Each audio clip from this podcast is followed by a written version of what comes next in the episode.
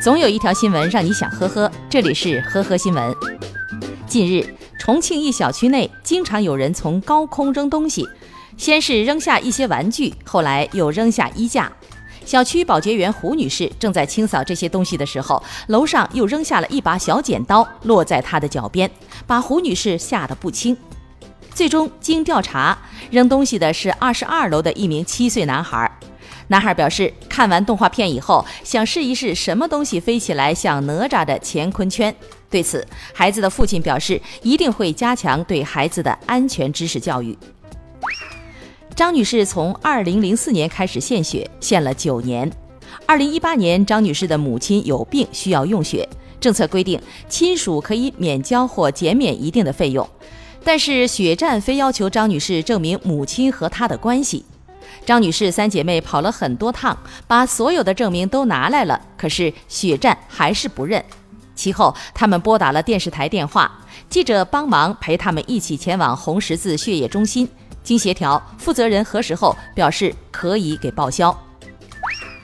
八月三号，江西广丰一男子和妻子以及四位女性朋友出门玩，一时兴起，特意发抖音短视频称今天要带着一车老婆出去玩一下。细心的网友发现，合在五人的车中，加上司机，一共坐了六个人。随即有热心网友向广丰交警反映男子驾车超员的违法行为，交警迅速出击。当事人毛某称，当时搭载妻子和朋友出游，想炫耀一下，才有了此次举动。目前，毛某因驾驶车辆超员被处罚款两百元，并记分。近日，青岛西海岸新区引珠街道居民陈某，由于个人原因，多次恶意拨打幺幺零，涉嫌扰乱单位秩序，被黄岛公安分局依法行政拘留七日。陈某今年四十五岁，多年前离婚后心情一直不好，平时也没有固定的工作，喜欢喝酒。